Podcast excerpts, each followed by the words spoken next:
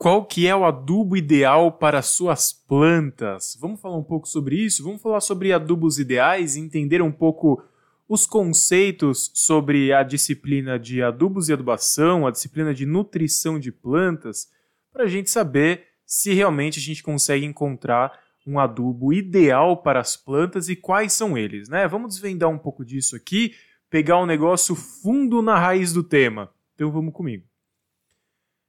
Bom, quando a gente fala de adubo, eu preciso contextualizar para vocês, ou melhor dizendo, preciso conceituar para vocês o que significa adubo, porque eu vejo de novo e de novo e de novo acontecendo das pessoas falarem muito sobre adubo e as pessoas terem uma visão meio até equivocada do que é adubo, ou então não ter nenhuma noção sobre o papel do adubo e soca adubo nas plantas, adubo de liquidificador, NPK orgânico com casca de banana, café e ovo, é, bocache oito vezes por semana. Calma, a gente tem que entender o que é o adubo. Não se preocupem, eu estou aqui para isso, estou aqui para servir vocês, porque eu sei que vocês estão aqui atrás de informação de qualidade, eu sei que vocês estão aqui para melhorar os argumentos que vocês usam com os clientes de vocês, para vocês entenderem melhor as necessidades das plantas. Então, pega na minha mão que eu estou aqui para melhorar o olhar de vocês e o entendimento de vocês sobre as plantas. Vamos conceituar o que é o adubo. Adubo nada mais é do que um produto que é veículo de nutrientes que as plantas precisam consumir para manter o seu metabolismo e seu crescimento. Então o adubo não é um remédio, o adubo não é um produto milagroso.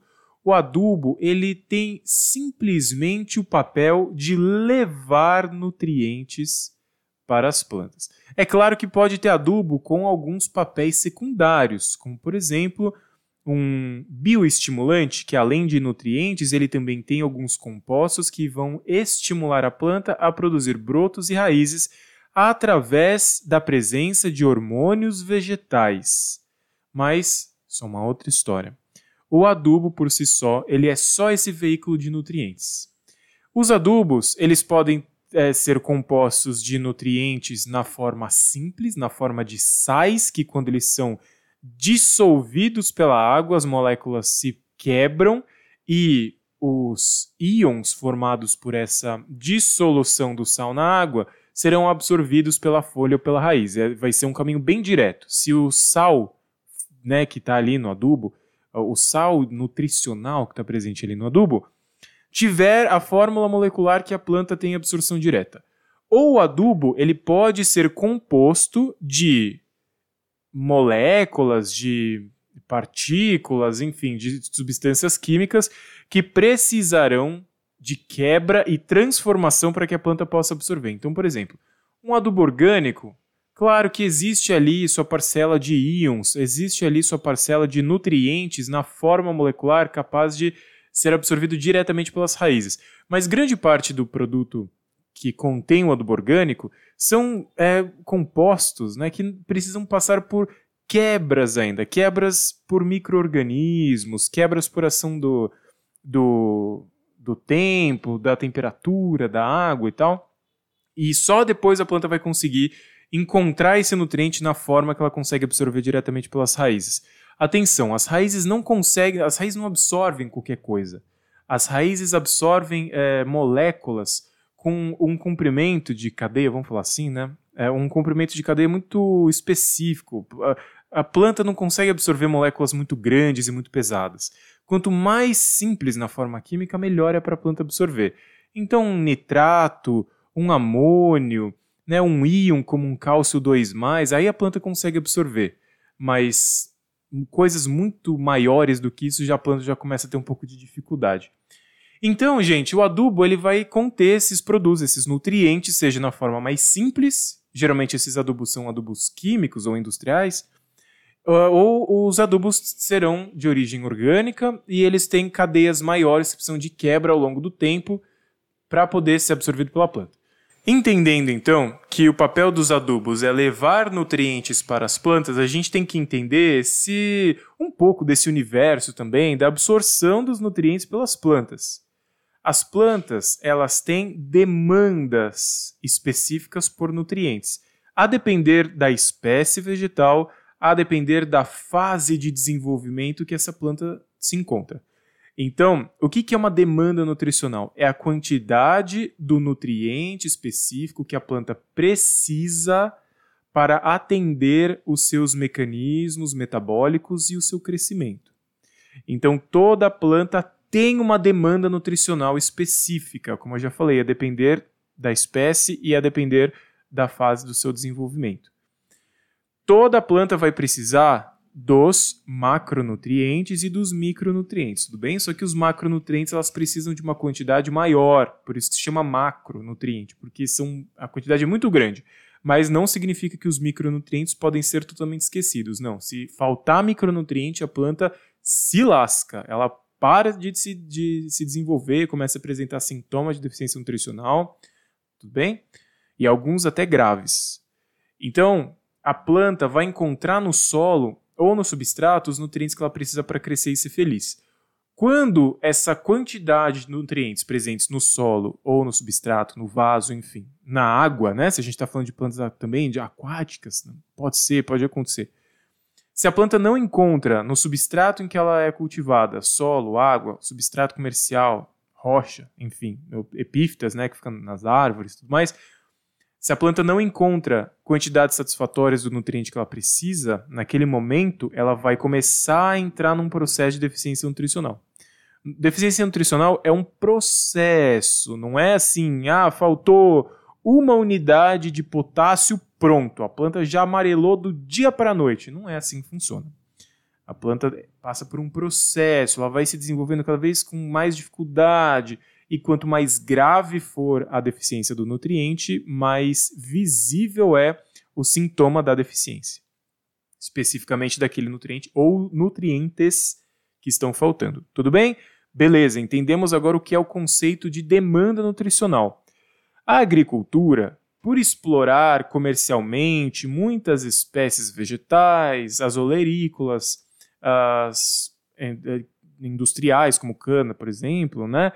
Uh, já se conhece a demanda nutricional das principais plantas cultivadas de interesse agrícola, por conta de inúmeras pesquisas. É a pesquisa científica, a metodologia científica que vai trazer isso, essa informação de qual que é a quantidade de nutrientes que as plantas pesquisadas vão precisar para poder crescer bem. No universo das plantas ornamentais, a gente não tem muita pesquisa sobre isso, né? E vamos combinar que tem muita planta ornamental por aí. Então a ciência não consegue dar para a gente todo esse respaldo. A gente não sabe a grande maioria esmagadora das plantas ornamentais das suas demandas nutricionais, numericamente falando.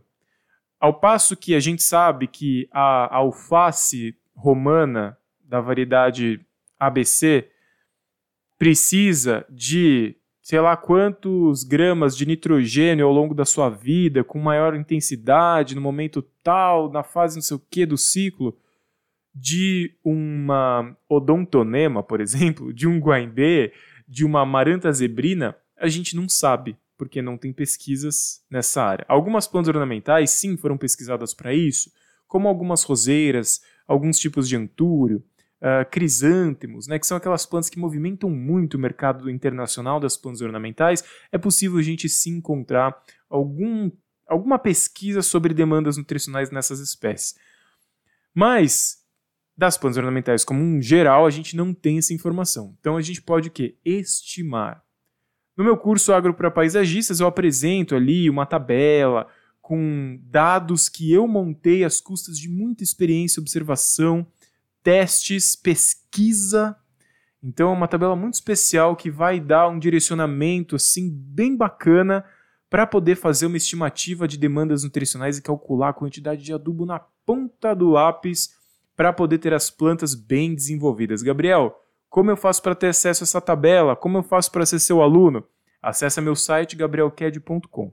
Tudo bem, então a gente já entendeu agora o universo da demanda nutricional, a gente sabe que as plantas exigem quantidades específicas de nutrientes. Então, a quantidade de adubo que a gente vai mandar para a planta é a quantidade que a planta precisa para poder complementar os nutrientes que já estão presentes no solo ou no substrato para elas crescerem felizes.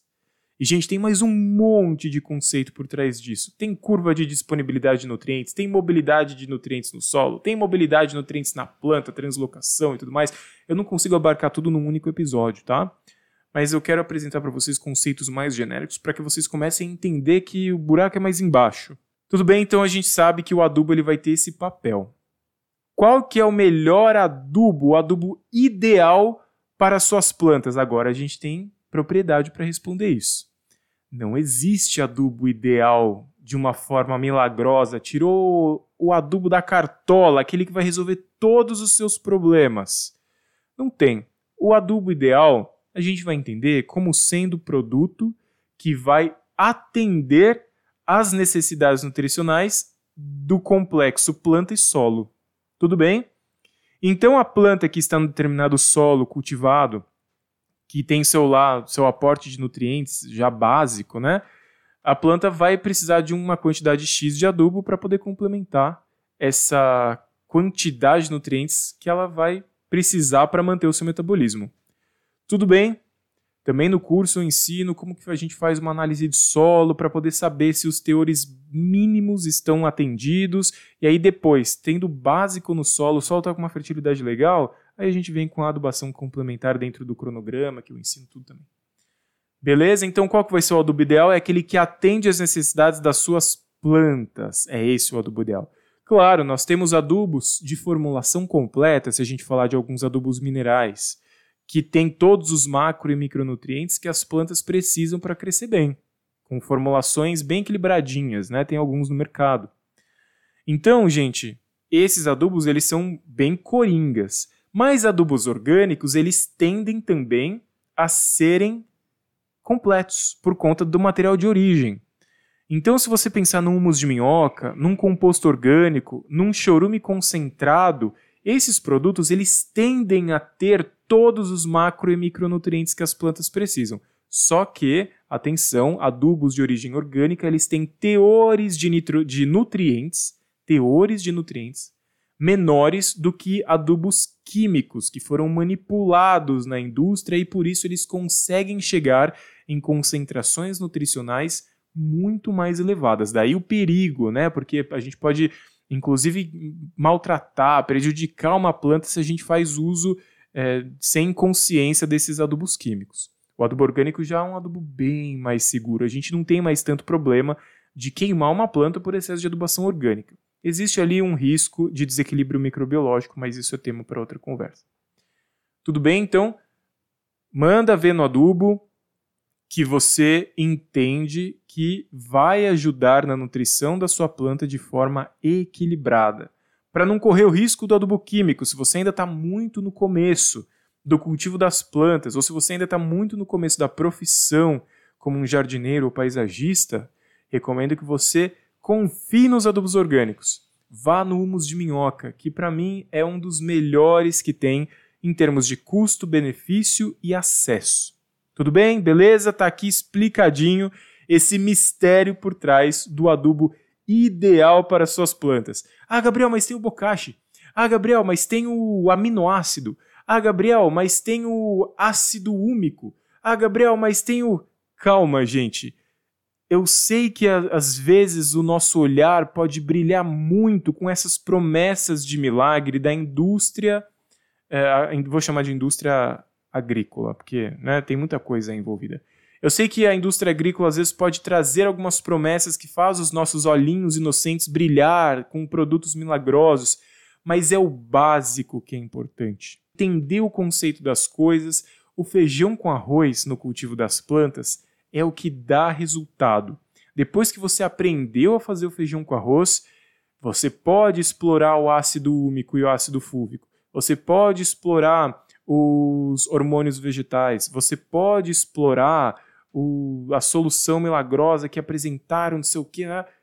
tudo bem, mas desde que você tenha já capacidade e autonomia de refletir sobre o feijão com arroz, sobre os adubos básicos, entender que é um NPK, saber ler rótulo de adubo, saber a diferença entre um humus de minhoca e um composto orgânico. Então, depois que você passou por isso, aí você consegue explorar essa outra esse leque de alternativas, né? Que não são milagres, mas às vezes ajudam bastante o jardim a ficar com uma carinha um pouco melhor. Tudo bem, eu fico por aqui, a gente se encontra no nosso próximo episódio. Até mais.